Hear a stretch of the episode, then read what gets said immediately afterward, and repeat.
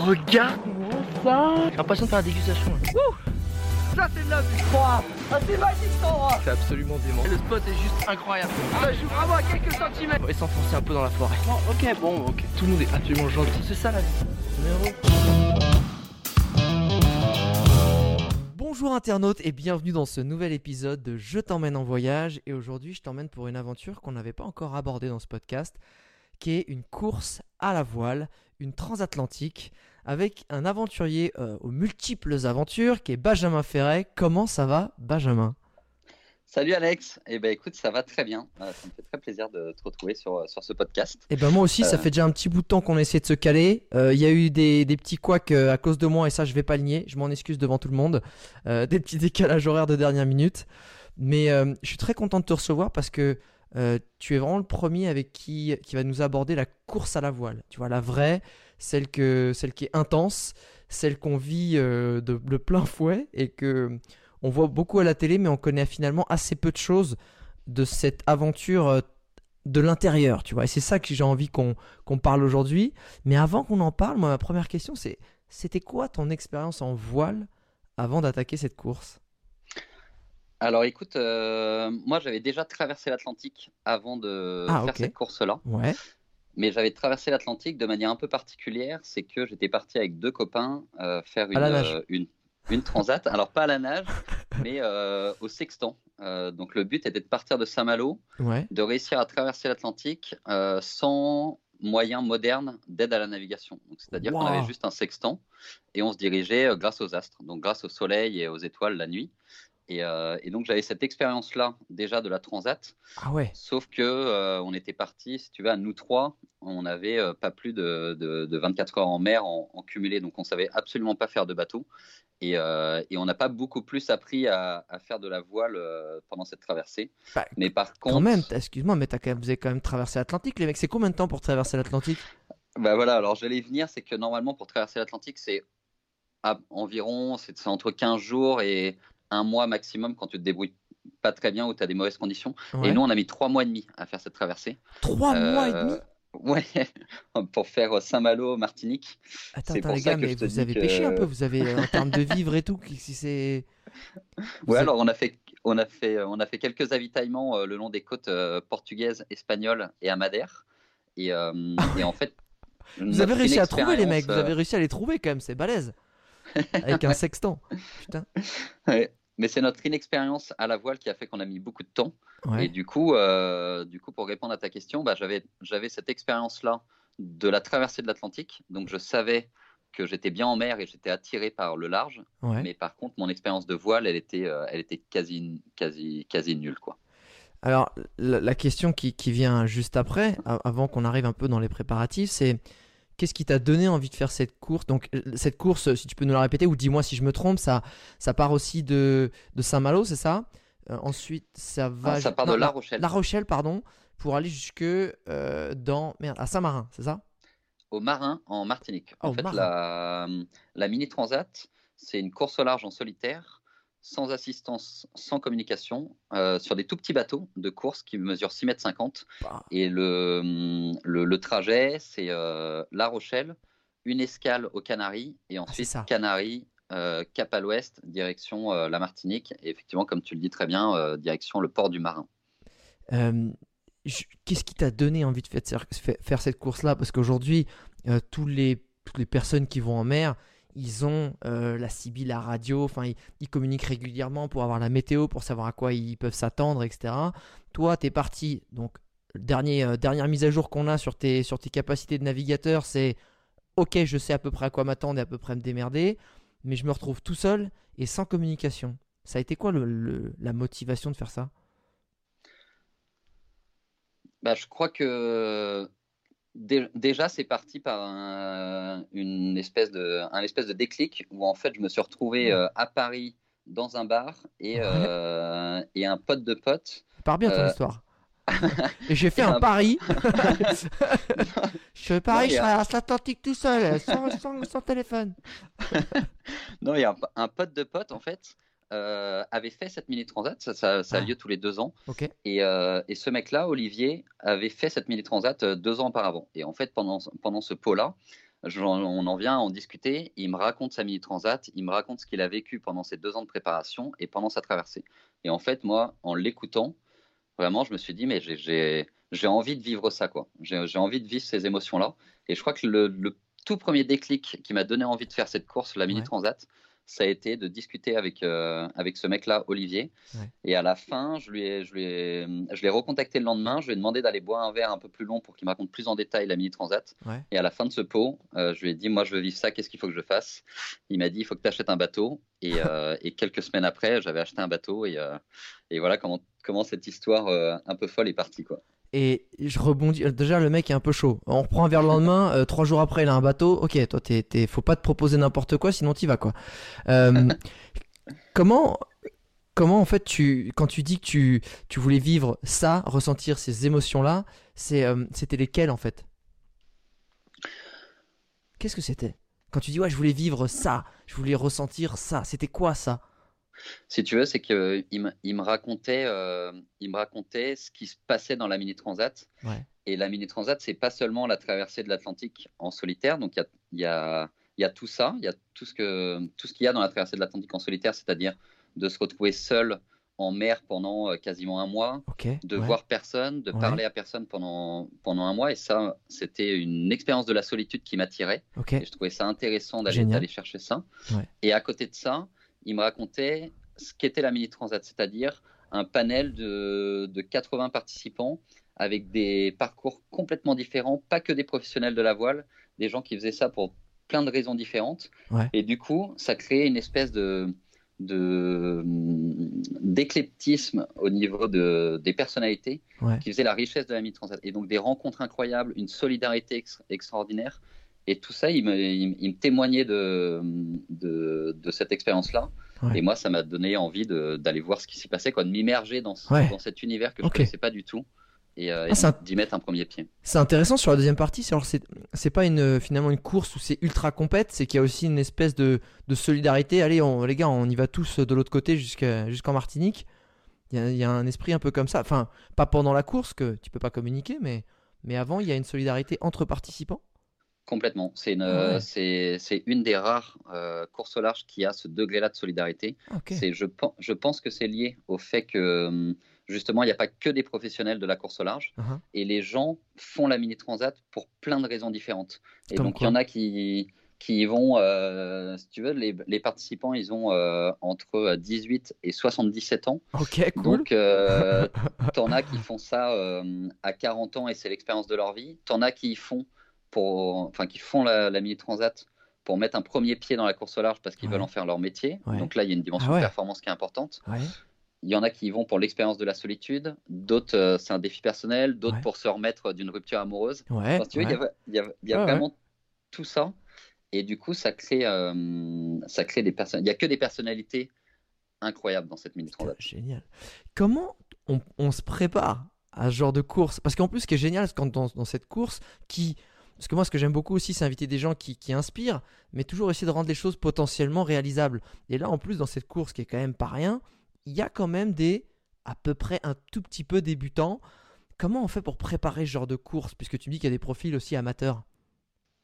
Il y a tout. Moi, quand je suis arrivé là-dedans, j'étais complètement débutant. quoi. C'est-à-dire qu'un bateau de course, euh, j'avais, j'avais, je voyais pas à quoi ça ressemblait. J'avais jamais mis les pieds seul sur un bateau. J'avais jamais fait de solitaire. Ah ouais. J'avais jamais passé une nuit en solitaire sur un, sur un bateau.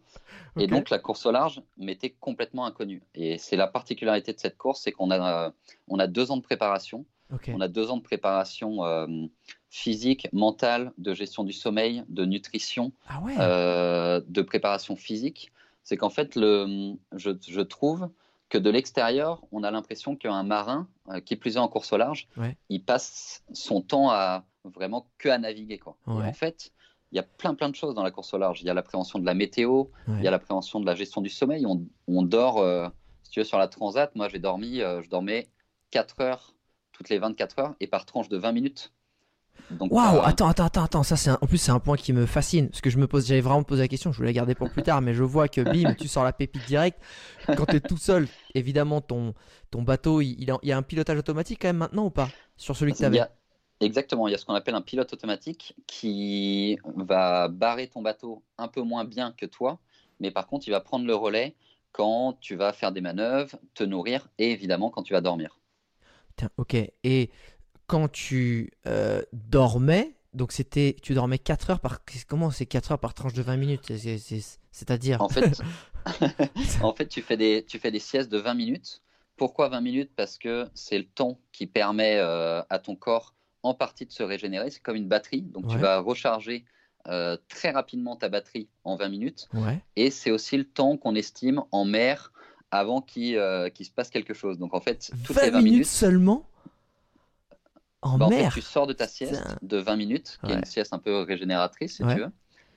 Et tu sors la tête de ton bateau, tu vérifies que tout se passe bien, tu vérifies qu'il n'y a pas d'autres bateaux aux alentours Ah. qui pourraient créer une collision. Et voilà, et en fait, tu renouvelles ces, ces, ces siestes de 20 minutes.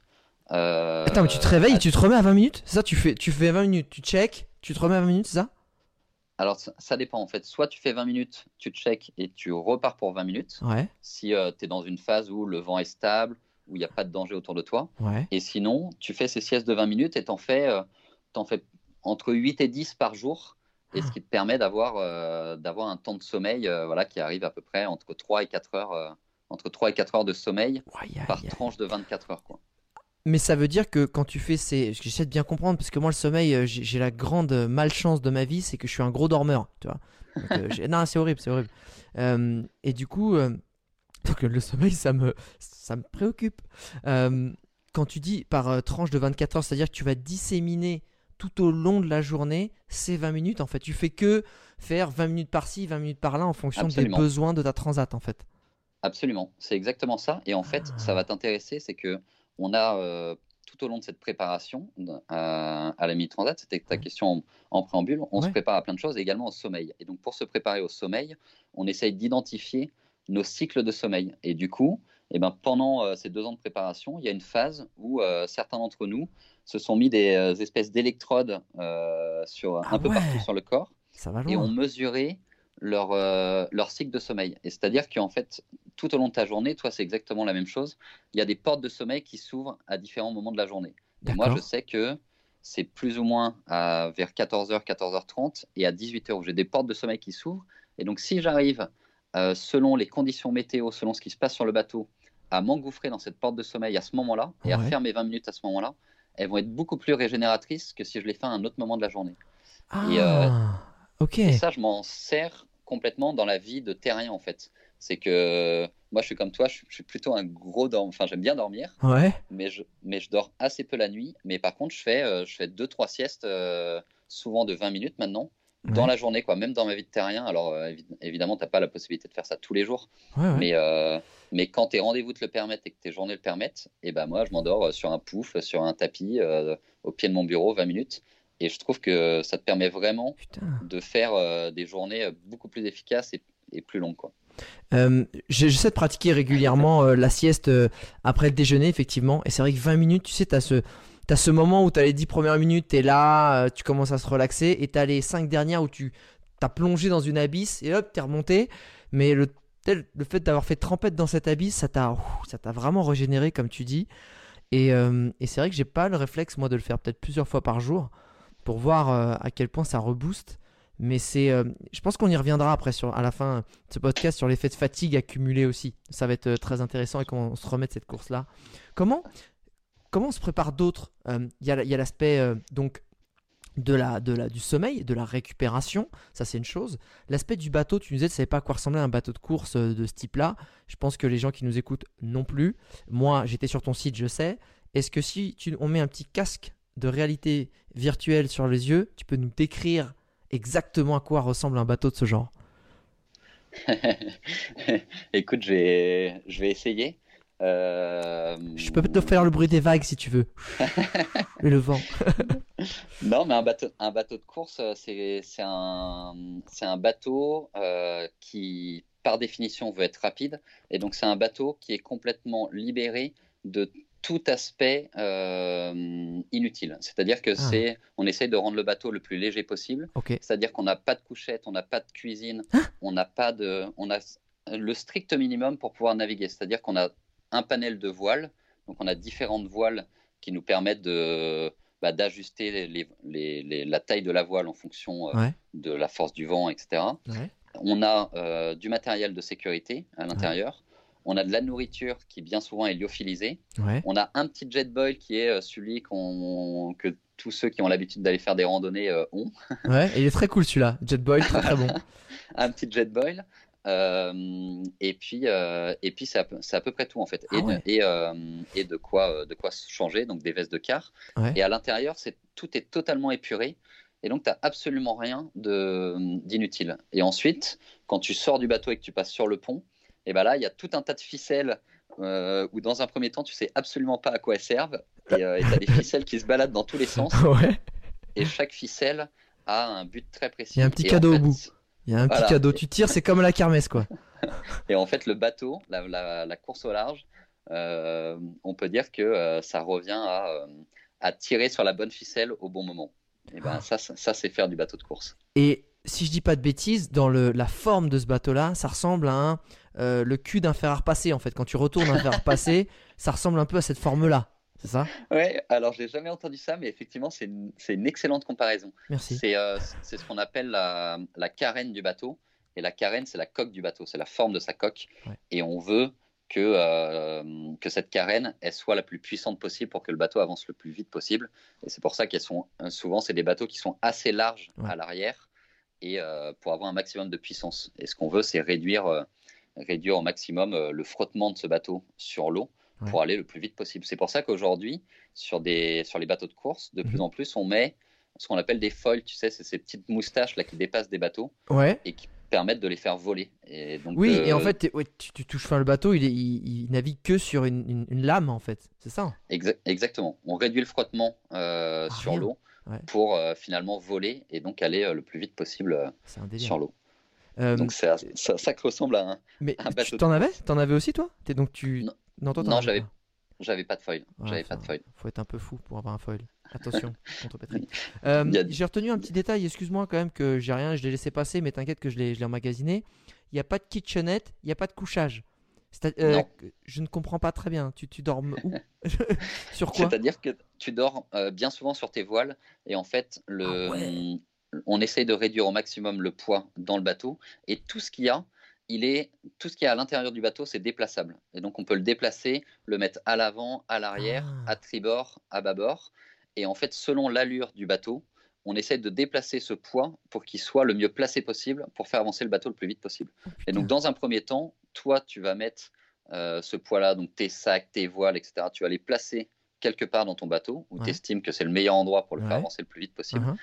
Et ensuite seulement, euh, c'est pour ça qu'on dit souvent que tu es l'esclave de ton bateau, c'est qu'ensuite, toi, tu essayes de trouver une place là-dedans pour pouvoir dormir. Mais tu dors, euh, tu dors toujours avec ta veste de quart, ton pantalon de quart, euh, prêt à sortir, euh, à sortir sur le pont. Et, euh, et donc, tu fais ces petites siestes de 20 minutes, un peu comme tu peux, donc parfois assis, parfois allongé. Oh là mais t'es jamais. euh, c'est un confort qui est vraiment euh, réduit au maximum. On est d'accord que la seule douche que tu prends, c'est celle quand tu sors de dehors et que tu te prends l'embrun dans la gueule. Exactement, exactement. Bien souvent sur la transat. euh, Donc le visage était très propre, très salé, mais le reste pas ouf. C'est un peu ça. J- j'ai pris, une petite, euh, j'ai pris une seule douche avec. euh, on a des bidons d'eau aussi euh, dans le bateau Ouais. pour, euh, pour pouvoir bah, boire pendant toute une traversée. Bien sûr. Et, euh, et- et j'ai sacrifié un bidon d'eau pour me prendre une douche euh, une Ah, fois pendant la traversée. Ah, T'as senti là aujourd'hui, j'ai beaucoup bossé, là ça se ressent, euh, il faut, faut nettoyer tout ça. Euh, Exactement. c'est combien de litres d'eau justement? Alors sur la transat, on, a- on avait le droit d'emmener 140 litres d'eau. Ah comment ça t'as le droit? Ah c'est énorme Oui, complètement, c'est réglementaire. Et donc, Ah. on, a, le- on, a, euh, on a un minimum d'eau à emmener et on a un maximum d'eau à emmener. Et donc, le maximum qu'on pouvait emmener, c'était 140 litres d'eau. Pourquoi il y a un maximum? Parce que, comme je te disais, on, le poids est très important dans le bateau. Ouais. Et donc, on essaye euh, que tous les concurrents soient à peu près logés à la même enseigne. Et donc, il y a à peu Ah. près le même, le même nombre de litres d'eau. Un litre d'eau, c'est à peu près un kilo. Et donc, Ouais. on veut que les concurrents euh, emmènent à peu près le même poids euh, sur leur bateau pour avoir un, une- une- quelque chose d'équitable. Et, euh, Et justement, s'il y en a qui veulent en prendre plus, c'est leur problème, non? Ah non, c'est Et- tout le monde doit prendre 140 litres. Non, tu as le droit de. C'est toi qui mets ton curseur entre, euh, en gros, Ok. 80 litres et 140 litres. Moi, par exemple, pour la traversée de l'Atlantique, euh, j'avais pris 120 litres d'eau. Ok. Mais ça 120 fait. ouais, ça et c'est et c'est 120 euh, litres d'eau, ça fait à peu près 120 kilos. Ouais. Et 120 kilos, euh, 120 litres d'eau, ça te permet euh, de boire, de prendre une douche éventuellement, et surtout euh, de faire chauffer ta nourriture euh, Lyophilisée, ouais. lyophilisée ou apertisée. Ouais, je vois. Une fois qu'on a le bateau, qu'on a rassemblé tout l'aspect technique, ça t'a pris combien de temps pour justement acquérir les skills de navigateur. Fait, Tu t'y es pris comment? T'as appelé des potes euh, navigateurs, justement. T'as été voir le mec qui t'avait motivé. Ça, ça prend combien de temps? Parce que j'imagine qu'on sort pas non plus tous les jours euh, à la voile, ou au contraire, t'as été positionné, t'as été habité sur une ville en bord de mer? Comment c'est passé? Alors la mini transat, c'est deux ans de préparation, et effectivement, comme tu le dis très justement, il laisse pas partir n'importe qui sur cette euh, sur cette Ah, course. ok, d'accord, ouais. Et donc, tu as deux ans de préparation, euh, de préparation technique où tu vas, tu vas naviguer. Tu vas rejoindre, moi j'avais rejoint un pôle de course au large. Euh, il y en a trois en France. Moi j'avais rejoint celui de Lorient. Et donc tu vas, euh, tu vas t'entraîner. Il y a un coach qui va euh, t'entraîner sur l'eau. Et après, il y a tout un tas de formations qui, don- qui sont distillées au fur et à mesure de l'année. Des Mhm. formations à la météo, à la recherche de sponsors, à la gestion du sommeil, à, tout, Ah ouais. à, à l'électronique, au bricolage, euh, tous ces éléments-là. Et pendant ces deux ans, on va aussi avoir des courses préparatoires, donc des courses qui sont beaucoup plus courtes, Ouais, qui ont lieu bien souvent sur la côte atlantique. Donc souvent, on va- les faire euh, le tour de Belle-Île, pour ceux qui connaissent un peu euh, Ouais, la Bretagne, on va aller jusqu'à l'île Dieu, on va remonter. C'est des courses qui durent euh, entre deux jours et six jours. Et ces courses-là, elles sont censées nous préparer à, euh, au bout de deux ans, être aptes à traverser l'Atlantique en solitaire euh, sans moyen de communication. Pam.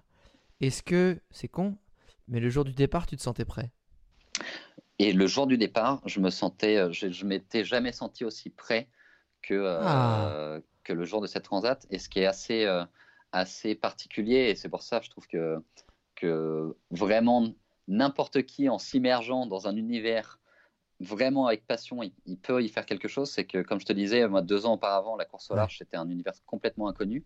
Et que, euh, avec un, un peu de chance et un bon alignement des planètes, euh, j'ai fini troisième de cette mini transat. Oh putain, le mec euh, nous spoil Oh putain, il a balancé, il l'a balancé. Troisième, c'est bien Et c'était euh, et c'était pas du tout prévu. Et je pense que c'est lié aussi au fait que euh, le, le- le jour du départ de cette mini transat, je me sentais vraiment prêt à y aller.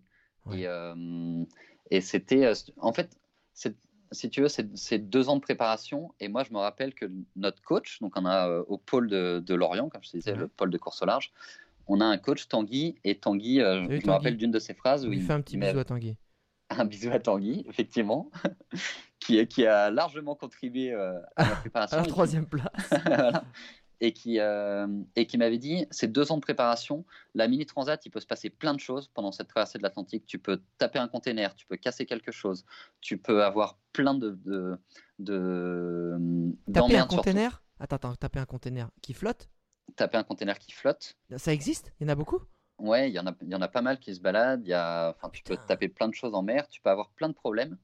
Et donc, c'est tellement incertain qu'il nous avait répété que la mini transat, elle était réussie si le jour du départ de la mini transat, tu étais déjà satisfait de tes deux ans de projet, que tu étais déjà euh, Ah. content de- du chemin que tu avais parcouru, de, des apprentissages que tu avais fait, et que la mini transat, c'était vraiment la cerise sur le gâteau. quoi.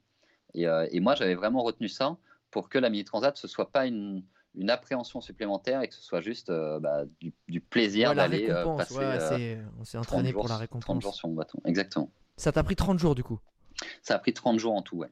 30 jours. Et euh, justement, j'aimerais qu'on arrive à ce moment-là. Euh, j'aimerais que tu nous la racontes un peu, genre, euh, comment s'est passée la, la transat autour d'un verre. Tu vois, si tu étais autour d'un verre avec des potes et que tu devais raconter ton histoire, tu devrais la commencer comme ça. Putain, les mecs, je vous ai raconté ma transat. Putain, mais je vais... vous savez pas ce qui m'est arrivé. Et bah, putain, putain, voilà. Et c'est à toi de reprendre le relais. Ouais, bah, c'était assez magique. C'était assez magique euh, parce que, euh, parce que j'étais vraiment dedans. Euh, mon petit bateau pile poil a été un acolyte, un acolyte de malade. Qui était, c'est quoi son petit nom à lui aussi? C'était pile poil. Ah, Vraiment, c'était le nom? Ouais, mon, Ah, mon bateau s'appelait pile poil. Et en fait, c'était, l'ancien bateau d'une autre navigatrice qui, qui s'appelle Clarisse Crémer. Et euh, Clarisse sur l'Atlantique, qui elle avait fait la mini transat avec ce bateau Ouais. Euh, elle avait fini deuxième et aujourd'hui elle prépare le Vendée Globe euh, avec Banque Populaire euh, Ah tranquillement. ouais. Et, euh, et voilà, c'est elle qui l'avait, qui avait nommé ce bateau-là pile poil. Et donc moi je l'avais Et- récupéré, et j'avais pas changé le nom. Pile poil bien choisi. Avant d'attaquer, de revenir sur le récit, pour que les gens qui, tu sais, les, je m'adresse à tous les quarantenaires qui ont envie de réaliser l'aventure de leur vie. Euh, c'est des budgets à combien justement cette Parce que j'imagine qu'il y a une inscription, puis après il y a tous les frais, mais du coup l'inscription, il faut qu'elle soit couverte aussi par des sponsors, etc. C'est quoi le package global euh, d'une course comme ça? C'est quoi? C'est 2 300 000 euros? Ouais, et en fait, c'est vraiment pour ça que cette course elle est accessible à tout le monde. C'est que les budgets ils peuvent aller de euh, entre euh, 20 000 euros à, euh, à 150 000 euros. Et donc, Ah tu es, ouais. capable, selon le bateau que tu prends, selon euh, la façon dont tu as envie de gérer ton projet, ben, tu peux tout à fait euh, continuer à travailler et préparer la Mini Transat en parallèle. Tu peux tout à fait avoir un bateau peut-être d'ancienne génération qui va Ouais. peut-être pas jouer les premières places, mais par contre, tu vas traverser l'Atlantique en solitaire. Et c'est toute cette mixité-là qui Ouais. fait la richesse de cette course. Ok. D'ailleurs, t'ai- j'ai oublié de te poser la question, mais toi, pendant ces deux ans, tu étais 100% dédié à cette préparation ou tu avais justement une activité à côté? Non, moi, je bossais à côté. Ouais, donc ça représentait combien d'heures par semaine? Je pense qu'un tiers de mon temps était consacré à la Ah ouais? Ah, ok, d'accord. Non, ouais, quand même, c'est pas, pas un euh, engagement. euh, faut prendre à la légère, quoi. C'est beaucoup d'engagement, c'est euh, c'est des mariages de potes auxquels tu vas pas, c'est Ah euh, ouais. des week-ends de navigation, c'est des journées à chercher des sponsors, c'est des journées à faire des formations, euh, c'est des week-ends de potes auxquels tu vas pas. Ouais, c'est un, véritable engagement quand même euh, en termes de temps, d'investissement et, et d'état d'esprit, je trouve. C'est qui les, les sponsors à qui on a envie de faire un bisou, qui t'ont qui t'ont accompagné par, par curiosité? Il y en avait plein, il y en avait plein, et en fait, je les avais tous rassemblés autour euh, de l'initiative Imago, qui est un truc que j'avais monté il y a deux ans, qui est, Ouais. un, qui est un incubateur d'aventure, en gros, qui, qui essaye de pousser les gens à partir à l'aventure, à réaliser leurs rêves. Et donc, Génial. tous mes, tous mes sponsors, euh, il y avait C2A Agencement, il y avait Groupe CI, il y avait Fago, il y avait, euh, j'en oublie, euh, il faut tous que je les cite maintenant. Merde, dans j'ai mis dans la merde. Rendez-vous sur le site de Benjamin Ferret pour retrouver tous les sponsors très aimables, voilà, Voilà. qui sont en bas de la, la- la page d'accueil. Exactement. Et tous ces gens-là, tous ces gens-là, ils étaient rassemblés autour de l'initiative d'Imago Ok. qui était mise en avant sur le bateau. Euh, du coup, j'aimerais qu'on revienne euh, au petit verre entre potes et que tu nous racontes ton aventure. Donc, les gars, je suis parti avec mon bateau le premier jour, j'étais chaud, et après, c'est à toi de nous raconter. Et après, tu es quand même bien tout seul, quoi. Tu es quand même bien tout seul. Parce que tu as, fait, euh, t'as dit au revoir à, à tous tes copains euh, sur le ponton euh, avant de partir. Et donc, euh, les premières heures de course, tout le monde est encore à vue. Donc, tu vois tous les Ouais. autres bateaux autour de toi. Ah, ok, ouais. et, t'es- ouais. et, et, et tu pars, ça y est, tu pars pour la grande aventure. Quoi. Tu, tu pars pour faire 2000 milles, donc c'est à peu près 4000 km Oh, euh, en direction de la Martinique. Et Ouais. assez rapidement, bah, tous les petits copains à côté, ils disparaissent. Et tu te retrouves quand même assez vite avec plus personne à portée de VHF, donc à plus pouvoir parler à personne. ouais. Et avec, euh, faut s'imaginer euh, que tu es sur ta petite coque de noix qui mesure 6 mètres 50, que 360 degrés autour de toi, il n'y a que l'horizon. quoi. Oh putain. Il n'y a que l'horizon et, euh, et toi pendant ce temps-là tu dois faire avancer ton bateau. Et moi j'ai trouvé ça euh, j'ai trouvé ça euh, j'ai trouvé ça incroyable. Enfin Le premier jour, c'était incroyable. Est-ce que bah, tout- toute la jours. traversée, ça t'a enivré tous les jours? C'était vraiment mais j'étais j'étais mais j'étais tellement bien tellement bien en mer. Et, et même tu vois tu as des moments qui sont qui sont plus difficiles que d'autres. Tu as des moments où les conditions météo elles sont un peu drastiques. Tu as de la t'as de la tempête euh, mais mais ces 80% de temps de galère où tu te fais un peu mal où tu dors pas beaucoup ça vaut tellement les 20% de temps de je sais pas d'espèces de de ouais, d'instant de touchable. grâce Ouais, où instant de t'es, grâce. euh, Ouais, ouais. tu es à la barre de ton bateau, tu as le vent qui souffle dans tes voiles, tu as l'adrénaline parce que c'est quand même des bateaux de course, donc on va, on va assez vite. Et tu as, je sais pas, tu as, l'horizon euh, 100% autour de toi et tu te sens, tu te sens un peu invincible. Tu as l'impression qu'il peut se passer n'importe quoi dans le monde. Bon, bah, de toute façon, tu es loin et tu ne seras pas au courant. et il peut rien, il peut rien t'arriver. quoi. Et ça, ce- ces, ces instants-là, tu vois, quand je te disais au début, j'ai fait ça pour, parce que j'avais j'avais envie de vivre des émotions comme ça. J'avais le sentiment que faire la mini transat, ça allait pouvoir m'apporter ça. Et bah, Ouais. c'est vraiment ce que j'ai trouvé pendant cette traversée, quoi. De, euh, de 15 jours où en plus, tu as l'adrénaline de la course, quoi. Donc, euh, tu vas aller le plus vite possible. Es au taquet, tu dors Ouais. pas, euh, tu es en connexion avec la nature. Enfin, la fin, moi, je, vraiment, j'ai l'impression que mon bateau et moi, c'était, euh, ça, Oh. ça faisait un seul et même, euh, une seule et même chose. Quoi. Et tu es, le prolongement de ton bateau, tout ce qui se passe sur ton bateau, les bruits. Euh, Il faut imaginer que le bateau, il fait du bruit tout le temps. En fait, tu pas de silence. Tu es tout seul, tu vois personne, mais Ah. tu jamais de silence pendant, euh, pendant euh, quasiment trois semaines, euh, un mois, tu jamais de silence. Donc ton bateau, il te parle, il fait du bruit, il, euh, il, il- il communique s'il est bien réglé, mal réglé, tu as tes changements de voile. Et c'est tout ça qu'il faut, euh, qu'il faut imaginer pendant, euh, pendant euh, plusieurs jours. Quoi. Et, et justement, ça a été quoi Et les ça, différentes phases. C'est vraiment Les- magique. Ah bah, J'imagine. C'est, Franchement, j'étais avec toi. Je me suis senti un peu capitaine l'espace de quelques instants. C'est quoi les. T'étais les au bar avec moi, j'étais C'est ça, j'étais, j'étais là, mais euh, bon, j'étais pas mouillé non plus, tu vois. Mais euh, comment.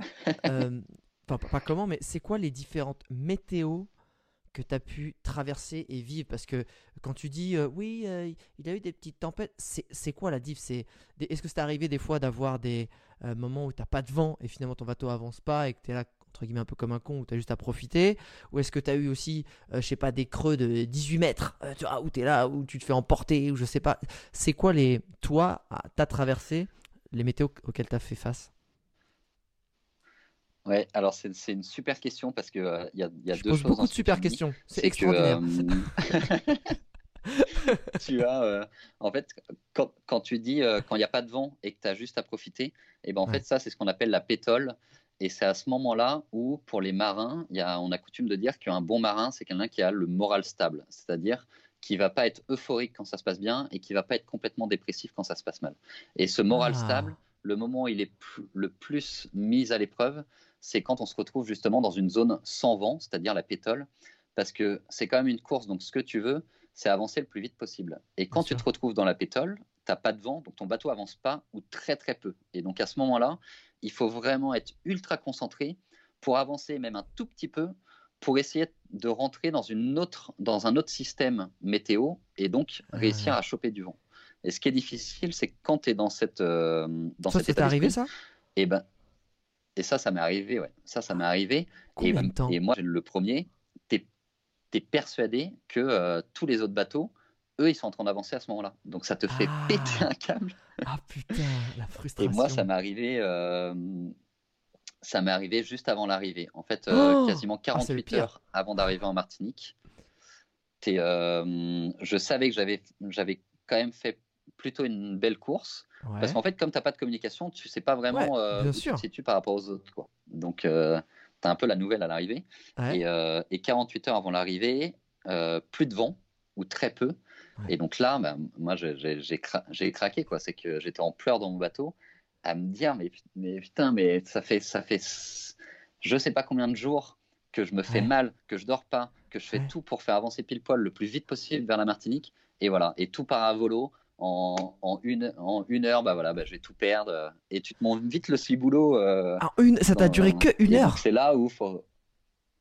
Non, ça a duré une demi-journée. Ah, quand Une même, ok. demi-journée, mais ce que je veux dire, c'est qu'en. en- Tu pètes les plombs au bout de une combien de temps Ouais, mais en t'as une heure, ouais. un câble. Ok, une heure, une heure, ça monte assez pour, euh, pour péter un plomb. Et c'est quoi C'est que tu gueules. Comment ça se manifeste? Tu chiales, tu pleures, tu, tu, tu. Qu'est-ce qui se passe à ce moment-là? Ouais, c'est exactement ça. En fait, en bateau, euh, tous les sentiments, ils sont complètement exacerbés. Donc, quand, Ah ouais quand tu es heureux, bah, tu es le plus heureux du monde. Quand tu es frustré, tu es l'homme le plus frustré du monde. Et, et personne te voit. Enfin, personne te voit, personne t'entend. Face à Donc, toi-même. tu es, le plus face à toi-même. Et moi, j'ai trouvé ça totalement extraordinaire. C'est que je trouve que sur, euh, dans ton quotidien, tu me diras si tu es d'accord avec moi, moi, je- en tout cas, j'avais tendance à, euh, et j'ai tendance dans la vie de terrien, tu es influencé par plein de choses. Tu es influencé par euh, tes potes, tu es influencé par ta famille, tu es influencé par euh, les gens hein, au boulot. Ouais. Et quand tu te retrouves comme ça pendant 15 jours tout seul sur ton bateau, il n'y a absolument personne qui t'a influencé dans tes choix, dans tes décisions, dans les choses que tu devais penser, dans ta façon de naviguer. Et du coup, tu es vraiment pleinement toi. quoi. C'est que les, les décisions Ouais. que tu prends, les gestes que tu fais, ils Ouais. sont influencés par personne d'autre que par ton bateau et par la nature. Et ça, c'est c'est absolument extraordinaire à vivre. Bah, tu te Euh, sens exalté, donc, en fait. Tu pètes, tu Tu- pètes tu- les plombs, mais euh, Ouais. ouais. Tu te sens exalté, c'est ça, parce que tu, tu, tu lâches tout en fait. Et en fait, t'as l'impression que t'es sur un espèce de un moment de flow. Mais le moment de flow, ben, comme tu dis, ben, on est humain. Des fois, tu montes très haut, tu descends très bas. Mais c'est 100% toi. Et, et vu que c'est à 100%, bah, comme toutes les choses que tu fais à fond, ben, quand t'es heureux, t'es très heureux. Et quand ça va pas, euh, t'as envie de tout casser, quoi. Donc, euh, est-ce que est-ce traversé, Exactement. est-ce que traversé des tempêtes? Et alors, donc voilà, donc il y avait l'aspect euh, pétole. La pétole, ça, la pétole, ouais. Et euh, la, la pétole. Et, euh, et en revanche, il y a euh, ce qu'on appelle des grains. Et des grains euh, ou des passages de front, c'est quand tu as vraiment énormément de vent. Et donc là, le, en fait, en, en bateau, le, la force du vent, c'est pas ça qui est véritablement dangereux, c'est que le vent, la force du vent amène une mer très très forte. Ah. Une mer très forte, c'est euh, c'est des grosses vagues. Et Ouais. si tu- euh, enfin, no- nos bateaux, euh, nos bateaux, ils mesurent 6 mètres 50. Et donc quand tu te retrouves face à des vagues qui mesurent la taille de ton bateau, donc enfin, moi j'ai aucune idée en vrai, j'étais incapable de mesurer, mais parfois j'ai l'impression que les vagues elles faisaient 15 mètres, mais je pense que dans la vraie vie, euh, Non, elles si, elle en faisait 15 que mètres. Benjamin. Mais Bien sûr déjà qu'elle très faisait 15 mètres. Attends, attends. Euh, mais c'est. mais- c'est. euh, mais, De toute façon, c'est simple. Par rapport à, ta, à ton mât, et, euh, par rapport à ton mât, elle était grande comment? Bah ouais, bah de temps en temps, j'avais j'avais l'impression que le, le bat- enfin, que le la vague, euh, elle pouvait passer, euh, Au-dessus du mât, quoi. elle pouvait pas passer au-dessus du bateau, mais enfin si tu veux, le, le bateau il disparaissait entre les vagues quoi. Et, euh, ouais, ouais. Et c'est des bateaux qui vont vite, et donc quand tu passes euh, quand tu passes un grain comme ça, c'est ce qui se passe au milieu de l'Atlantique, bah le vent, euh, de manière générale, tu vas avoir peut-être 15 nœuds de vent. Donc 15 nœuds de vent, ça va faire à peu près 30 km/h de vent. Ouais. Et quand quand il y a un grain qui arrive, la particularité, c'est qu'au milieu de l'Atlantique, les grains arrivent très vite et tu as très peu de temps pour réagir. Et du coup, en Ah fait, ouais. en, quelques, en quelques minutes, tu vas passer de 15 nœuds à 25-30 nœuds de vent, donc quasiment le double. Et c'est ça qui est impressionnant, en fait, c'est que très rapidement, la mer va se lever, le vent va se renforcer, et du coup, bah, là, faut être présent sur le pont, faut pas Qu'est-ce qui peut se passer sinon? Qu'est-ce qui peut se passer sinon? Bah sinon c'est un risque de, de casser. Ton bateau Ah, euh, peut se coucher, euh, peut se coucher euh, sur l'eau. Parce qu'en fait, ta voile est trop Euh, tendue si- et qu'elle prend trop le vent par rapport à la puissance que- qui est en train euh, d'être poussée, en fait. C'est ça? Ouais, c'est ça. Pour faire, pour faire simple, c'est qu'en fait, tu as une surface de voile qui est trop importante par rapport à la force du vent. Et donc, ton bateau, il est plus capable d'accepter ça. Et donc, lui, bah, il arrête d'avancer, il se couche. Et, et là, tu peux vraiment casser ton bateau jusqu'à démater. Quoi. Il y en a, tu vois, sur la, sur la Transat, là, il y a des participants Ouais. qui, euh, qui ont perdu leur mât. Et quand tu n'as plus de mât, bah, ça devient compliqué. euh. Oh. Mais attends, en fait, c'est t'as une balise un GPS de secours, rassure-moi. Ouais, tu as une balise, ce qu'on appelle une balise Argo. Et en Ouais. fait, euh, la particularité de la Mini Transat, c'est qu'on a cette balise qu'on appelle une balise de détresse et qu'il n'y a qu'un seul bouton sur cette balise. Tu peux pas euh, dire euh, euh, ça va Ouais. pas trop, mais euh, je continue encore un peu. C'est soit tu as un bouton rouge et le bouton rouge, si tu appuies dessus, ça Ouais. veut dire venez me chercher. Et donc, quand tu appuies sur ce bouton-là, ça veut dire euh, soit je suis en train de couler, soit euh, je me suis fortement blessé et donc euh, il faut rapidement venir me chercher, soit euh, j'ai perdu mon bateau, ou je suis tombé à l'eau, ou je suis dans mon radeau de sauvetage. Oh putain, Et en gros, bad. ça veut dire venez me chercher. Et quand tu appuies sur ce bouton-là, ça envoie les informations, ce qu'on appelle au cross. Ouais. Et le cross, il t'envoie soit un cargo qu'il a repéré aux alentours, soit un autre bateau, soit si tu es à portée, euh, un hélicoptère ou. euh, ah ouais, c'est ça que j'allais dire. suffisamment proche des terres. C'est combien de jours hélicoptère pour te Parce faire euh. C'est combien de jours C'est combien, de- combien de jours pour venir te chercher? Ouais, ouais. Parce que là, t'es là, tu t'es en plein milieu de l'Atlantique. Bah, je pour- me dis, euh, c'est compliqué quand même. Et ben en fait, tout dépend euh, de qui se trouve autour de toi. Donc si tu as de la chance, il y a d'autres bateaux autour de toi. Ouais. Et du coup, le, le, quand tu appuies sur, le, sur cette balise-là, ça émet ta position GPS, la position GPS de cette balise, Ouais. et ça, le- elle est communiquée à la personne qui est censée venir te chercher. Donc c'est comme ça qu'on te retrouve. Et bah, selon euh, s'il y a des gens proches de toi ou loin de toi, on met plus ou moins de temps à venir te chercher. Et c'est ça, qui- c'est ça qui peut être dangereux en fait. Les, les- les gros dangers de la course au large, euh, c'est un de tomber à l'eau parce que tu es en solitaire. Donc si Ouais. tu tombes à l'eau, tu sais que c'est fini parce que personne ne te retrouvera jamais. Et deuxièmement, c'est euh, vraiment de voir couler ton bateau. Quoi. Et si ton bateau Ah. coule, tu te retrouves dans ton radeau de survie, et dans ton radeau de survie, euh, ben, tu es, moins en sécurité parce que ça flotte un peu moins bien qu'un bateau. Bah, comment ça, ça flotte moins bien? C'est pas une espèce de bouée insubmersible? Non? Si? C'est chiant, non? Si, qui a la réputation d'être insubmersible, mais euh, force est de constater qu'elle ne l'est pas toujours. Ah ok, d'accord, sympa. D'ailleurs, ça me fait penser à une question. Faut être toujours attaché? Faut être toujours attaché sur le pont?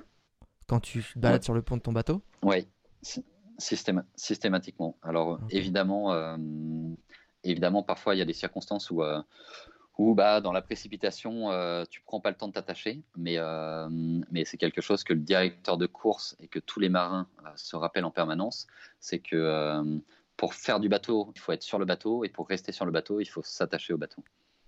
Ok. Ouais, il y a trop de. c'est assez simple en fait, c'est qu'on a une, on a une longe Ouais. et, euh, et avec un petit mousqueton, tu vois, comme en escalade.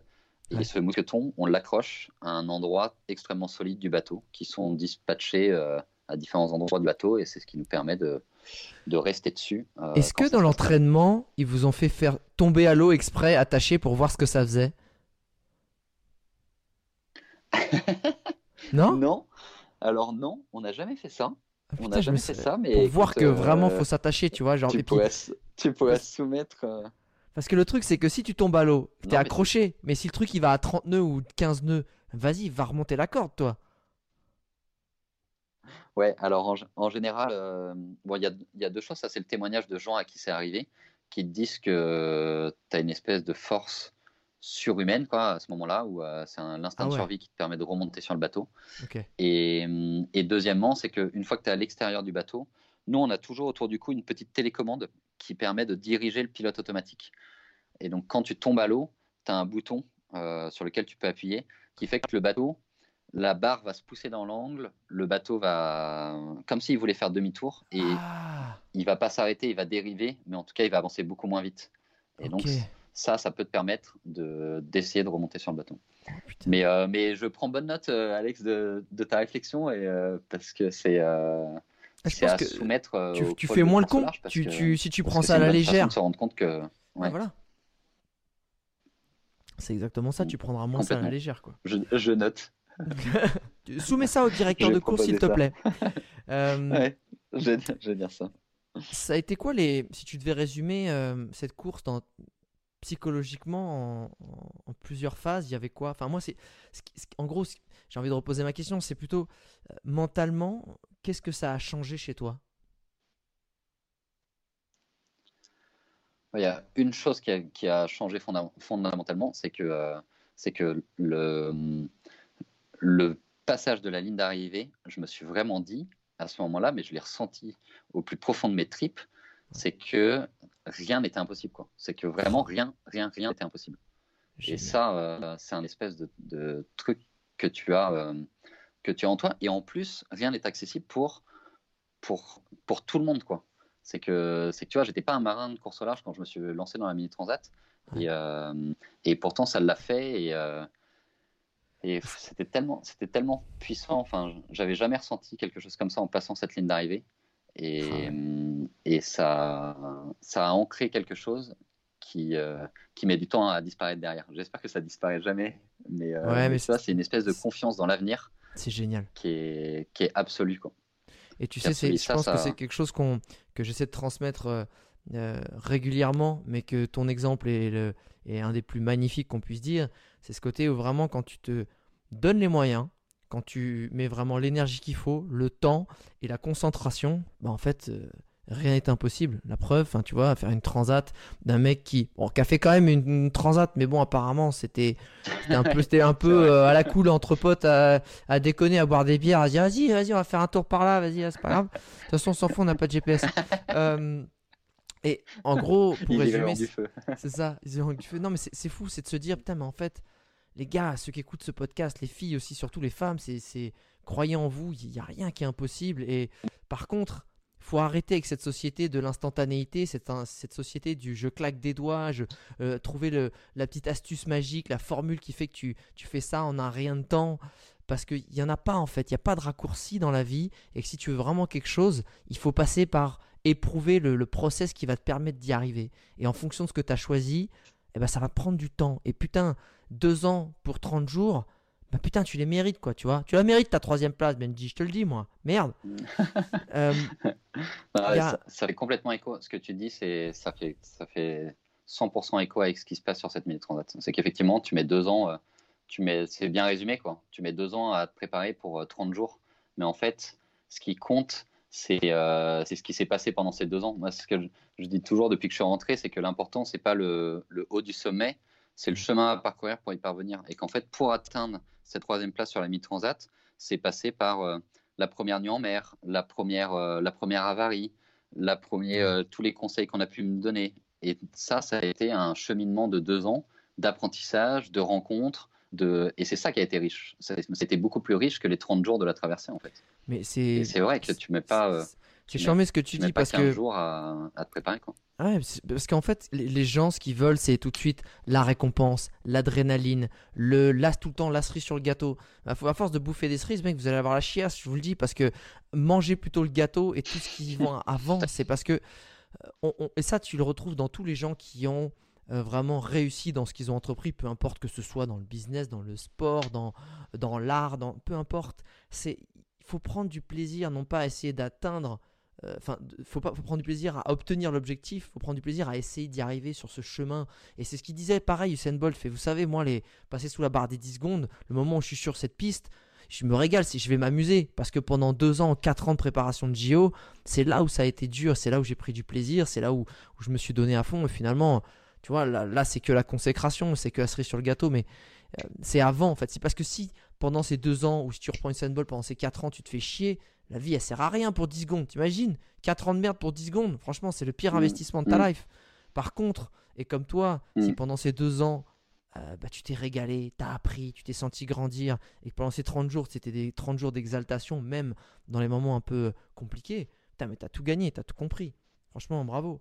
Euh, Et je, je pense que c'est vraiment euh, ce, que, ce que tu dis là, moi ça m'évoque euh, autre chose, c'est que c'est un peu plus, plus c'est dur, plus c'est bon quoi. Et en fait, Ah deux ouais. ans avant, au moment où Ouais. j'ai lancé le projet, j'avais acheté mon bateau et j'ai été, euh, j'avais développé une double hernie discale, donc un, un truc où j'étais bloqué au, euh, je me suis bloqué le dos, j'ai dû être opéré et j'ai passé deux mois à être complètement alité et à être en rééducation euh, dans un centre spécialisé à Carpap. Et je suis sûr aujourd'hui que c'est ces deux mois-là où pendant ces deux mois, je, je rêvais que d'une seule chose, c'était d'être sur mon bateau, c'était de naviguer. Et je me suis toujours dit que euh, ces instants-là, quand ce serait dur sur le bateau, et ben, je me rappellerai les moments où j'étais euh, comme un con sur mon lit d'hôpital à, imaginer les autres euh, fédérer des amitiés, à s'entraîner, à, progresser, et que moi, j'avais l'impression de perdre du temps. Et ben, ces deux mois où j'avais l'impression d'être à côté du monde et que tout le monde avançait dans sa vie et que moi, j'étais complètement à l'arrêt, et ben, ces deux mois-là, je pense qu'ils m'ont fait gagner un temps fou pour profiter de chaque seconde, même les secondes difficiles pendant cette transat, parce que j'en avais tellement envie, quoi. J'avais, tellement envie de faire cette transat et de bien la faire, que même quand c'était dur, je prenais du plaisir, et ça a été une vraie clé de réussite, je pense, sur euh, la performance, quoi, sur le résultat. Je- Tu sais, on dit souvent ceux qui, ont accompli les plus grandes choses, c'est ceux qui à la base avaient des grandes difficultés dans la vie, peu importe ce que ça peut être, leur milieu social, euh, des blessures, des accidents. C'est parce qu'en fait, ces blessures-là ont nourri une, une motivation viscérale et profonde de s'en sortir que des gens qui finalement avaient à peu près tout, ont une vie à peu près normale, n'ont pas réussi à aller atteindre comme, comme foi intérieure, comme motivation. Et tu vois, cette blessure, c'est exactement ça en fait. C'est que ça t'a redopé à l'intérieur en termes de motivation pour aller euh, cartonner cet événement. Et, euh, et ça, c'est, top. Il y a, y a un autre aspect euh, pour arriver sur la fin du podcast que je voulais aborder, c'est comment on se remet de ce genre d'aventure. Dans le sens où physiquement, tu as dormi par tranche de 20 minutes pendant un mois. Euh, est-ce qu'il te faut justement un mois pour t'en remettre? Est-ce que c'est euh, deux mois, trois mois, un an? Euh, Psychologiquement, qu'est-ce qui se passe? Mais j'aimerais d'abord qu'on parle de l'aspect physique. Ouais. Alors physiquement, physiquement en fait, d'abord t'es. Alors c'est en, en plusieurs phases. Disons que l'arrivée, à l'arrivée même, à l'arrivée en Martinique, Ouais. euh, la première chose que tu fais, c'est que tu fais la fête. Et après, euh, Surtout tu dors pendant- hein. Moi, j'ai dormi pendant. Voilà. J'ai dormi euh, pendant quasiment 24 heures. Et ce qui est drôle, Ah c'est que ouais. c'est un pote qui m'a réveillé au bout, au bout de 24 heures Et moi, je ne comprenais pas ce qui se passait. C'est-à-dire que je regardais ma montre en me disant, mince, j'ai dû dormir plus de 20 minutes. Et je comprenais pas pourquoi mon bateau, pile poil, il était aussi haut de plafond. Parce que j'étais dans une, dans une chambre, quoi. Ah. Et que moi, j'étais encore persuadé d'être dans mon bateau. Et je Ah comprenais pas, un, pourquoi euh, j'avais JB et mon pote euh, dans mon bateau. Deuxièmement, pourquoi j'avais autant de hauteur sous plafond. Et troisièmement, euh, j'avais l'impression d'avoir dormi trop longtemps et d'avoir une hallucination, ce qui est, ce qui est possible en mer, en fait. Parfois, quand tu atteins des degrés de, de manque de sommeil, tu peux Ouais. avoir des hallucinations sonores et visuelles.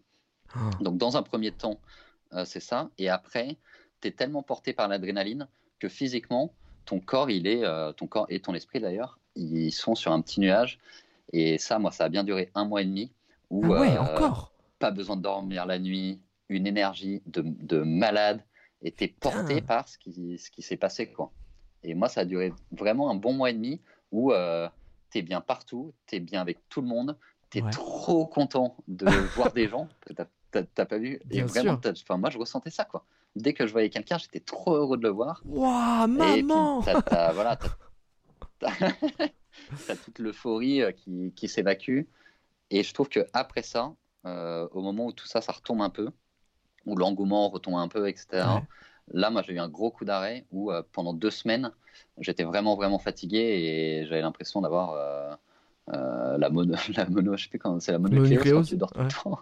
Ah Euh, putain, ah ouais, t'étais achevé. Et enfin, t'as mis, combien de temps pour euh, retrouver euh, cette, enfin, cette euh, euh, condition physique, on va dire, normale, où tu te sens bien, ou tu sais, de revenir un peu à la normale? T'as mis combien de temps? Je pense que ça a mis jusqu'au. Je suis arrivé le 16 novembre et jusqu'à la fin des vacances de Noël, j'étais encore, euh, encore euh, hyper fatigué. C'est vraiment les vacances de Noël, les deux semaines, tu vois, à Noël, euh, qui m'ont un peu régénéré. Donc je dirais, je dirais que ça met un bon mois et demi après à te régénérer. Et en fait, ce que j'ai trouvé, c'est que c'est un peu comme si j'avais plusieurs batteries, tu vois. La batterie de motivation, la batterie de plein de choses. Et ma, ma batterie motivation, j'ai tellement puisé, puisé, je l'ai tellement vidée à fond que elle, je mets beaucoup de temps à la régénérer et que même maintenant, tu vois, dans les nouveaux Ah, projets, et ben parfois je sens que euh, T'as plus de jus. que j'ai peut-être un peu moins de, euh, de jus euh, qu'avant et ça, ça remonte petit à petit et ça met vraiment beaucoup de temps à beaucoup de temps à remonter parce que je pense Ah, qu'en fait c'est deux ans ça. où tu tu Ouais. tires sur toutes tes batteries et, et qu'il faut du temps avant de pouvoir remettre autant d'énergie dans un nouveau projet. Et donc moi j'ai relancé d'autres choses mais mais je sens bien que euh, ça, ça prend du temps en fait. Ça prend du temps de déjà de prendre du recul sur ce qui s'est passé, de l'emmagasiner. Et, euh, et c'est pour ça, je pense que c'est- pas forcément bien toujours de, euh, de, tu vois, de finir un projet et bam, repartir tout de suite sur autre chose. Euh, en tout cas, moi, j'ai besoin, je sens Ouais, que j'ai ouais. besoin de digérer cette mini transat pour recharger mes batteries avant de repartir vraiment pleinement sur autre chose. Je vois très très bien. J'aimerais qu'on qu'on termine ce. toi, ça. Non, non, mais je- je- vois très, très bien parce toi.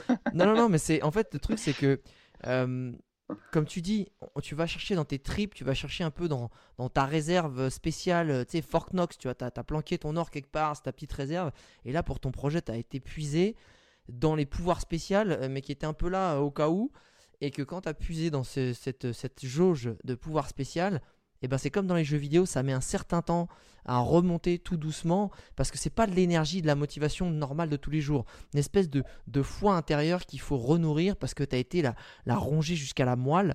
Et, euh, et je comprends parfaitement. Ouais, franchement, c'est, ça fait parfaitement du sens. Ça m'est arrivé Mm. plusieurs fois, surtout après un très gros projet. Clairement, retrouver du sens, retrouver de la motivation. Et je pense que la, la chose que je m'étais pas forcément accordé, moi, quand ça m'arrivait, c'est juste du temps et du repos. Parce que ben, c'est un peu comme quand tu as une voiture qui s'est emballée, en fait. Tu, euh, tu mets pas un coup de frein à main, faut, faut la re-ralentir. Enfin, un coup de frein à main, ça fait que déraper, déraper, tu peux faire des tonneaux. Donc, euh, faut juste savoir aussi, euh, ouh, on y va tout doux, on, on- on relâche un peu la presse, on prend du temps pour se régénérer. Et, et le problème, c'est que quand tu t'es habitué à deux ans de plein pot, par exemple, pour reprendre ton cas, bah, c'est pas évident en fait de- de- de- d'accepter le fait Mm. qu'il faut se reposer et qu'il faut recharger tout ça.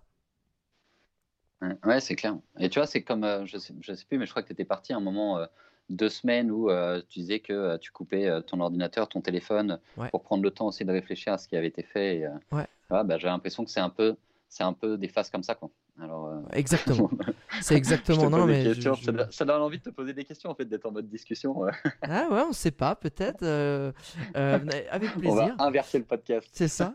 Et ben, non, mais j'ai encore deux petites questions que j'aime bien, par lesquelles j'aime bien terminer ce podcast. C'est la première, c'est si je te file les clés de la DeLorean pour revivre un seul moment qui n'est pas l'arrivée, parce que tu nous l'as déjà décrit, un seul moment de cette transat pour revivre cette émotion à un instant T. C'est pas forcément le plus fou, le plus euh, excitant, mais je sais pas, il y a un instant que tu aimerais revivre.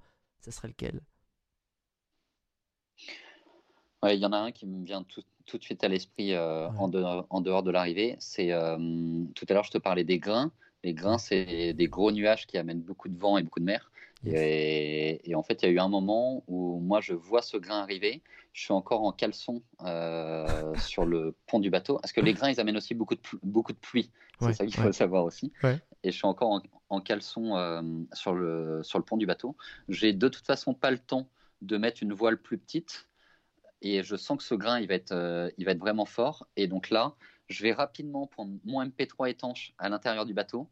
Je le clipse sur euh, ma petite lanière de, de caleçon et euh, je m'arnache au bateau. Je me mets à la barre, c'est-à-dire aux commandes du bateau. Quoi. Je, me- je Ouais. prends la barre entre les mains et je me dis, bah là, le grain, il durera le temps qu'il durera, mais ça passe ou ça casse. Quoi. Et donc, euh, soit ça passe, je passe ce grain-là, et effectivement, il était vraiment très puissant. J'avais la musique, mais pleine balle dans les oreilles. Et franchement, j'étais à la fois complètement tétanisé par ce qui se passait, en me disant euh, c'est chaud, c'est chaud, et à la fois, mais complètement excité et exalté, Et tu voudrais revivre ça C'est fou en me disant, ouais, non, mais en me disant si ça, si, si ça passe, si ça passe, c'est incroyable, quoi. Et en sortant de ce grain, en fait, il faut vraiment imaginer que euh, tu rentres dans une bulle, il y a le vent commence à se déchaîner, la mer commence à monter, et à un moment, en quelques minutes, tu sors de cette bulle-là, et hop, ça, Bah. ça revient à la normale. C'est le passage, euh, le passage C'est du fou. Et quand tu es dans ce grain, il tombe, mais des trompes d'eau sur ton Ah. bateau, vraiment. Enfin, tu vois, on voit ça parfois, euh, quand tu vois qu'il tombe, il tombe des trompes d'eau, le vent est fort, et moi, j'avais la musique à fond. En calbar. je me disais, mais, mais qui vit ça, quoi? Qui, vit des trucs comme ça? Et, et- et franchement, c'était c'était dingue. C'était trop bien. J'ai cette image de toi en navigateur avec le sourire et le, et le MP3 au caleçon. C'est euh, effectivement c'est magique. Euh, dernière question. Si tu devais résumer cette transat, cette course, cette aventure en une punchline, une citation connue ou une phrase de ta création, ce serait laquelle? Sans hésiter, euh, rien n'est impossible à qui rêve, ose, travaille beaucoup et n'abandonne jamais.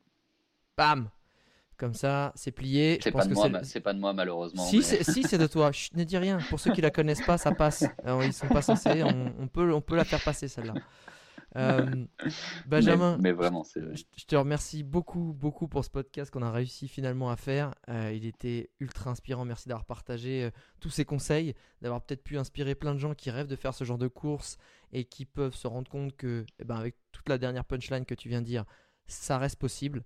C'est beaucoup d'efforts, c'est beaucoup de temps, beaucoup de dévotion, mais ça reste possible. Et franchement, tout le monde rêve d'être à la barre de son bateau en caleçon avec un MP3 sur les oreilles et la pluie dans la gueule. Donc, euh, pour ceux qui rêvent de ça, c'est possible. Renseignez-vous, allez sur le site de Benjamin Ferret. Évidemment, comme d'habitude, je mets tous les renseignements et tous les liens pour, euh, euh, pour avoir les infos sur Benjamin dans la description du podcast. Et avant de se quitter, il y a toujours un truc qui nous fait plaisir. C'est une petite dédicace en story. hein, que tu sois en train de faire la vaisselle, en train de faire un footing, ou peut-être à la barre de ton propre bateau, en train d'écouter euh, ce podcast. Ça nous fera super plaisir d'avoir une petite dédicace.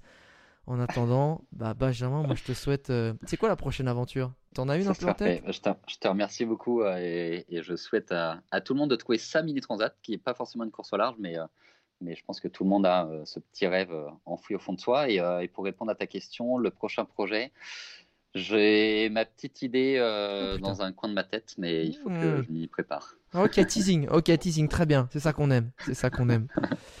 Benjamin, merci beaucoup. Et moi je te dis ciao. Ouais, merci, merci à toi en tout cas. C'est c'est vraiment, vraiment chouette. Je te remercie beaucoup, Alex. Avec grand plaisir. Ciao.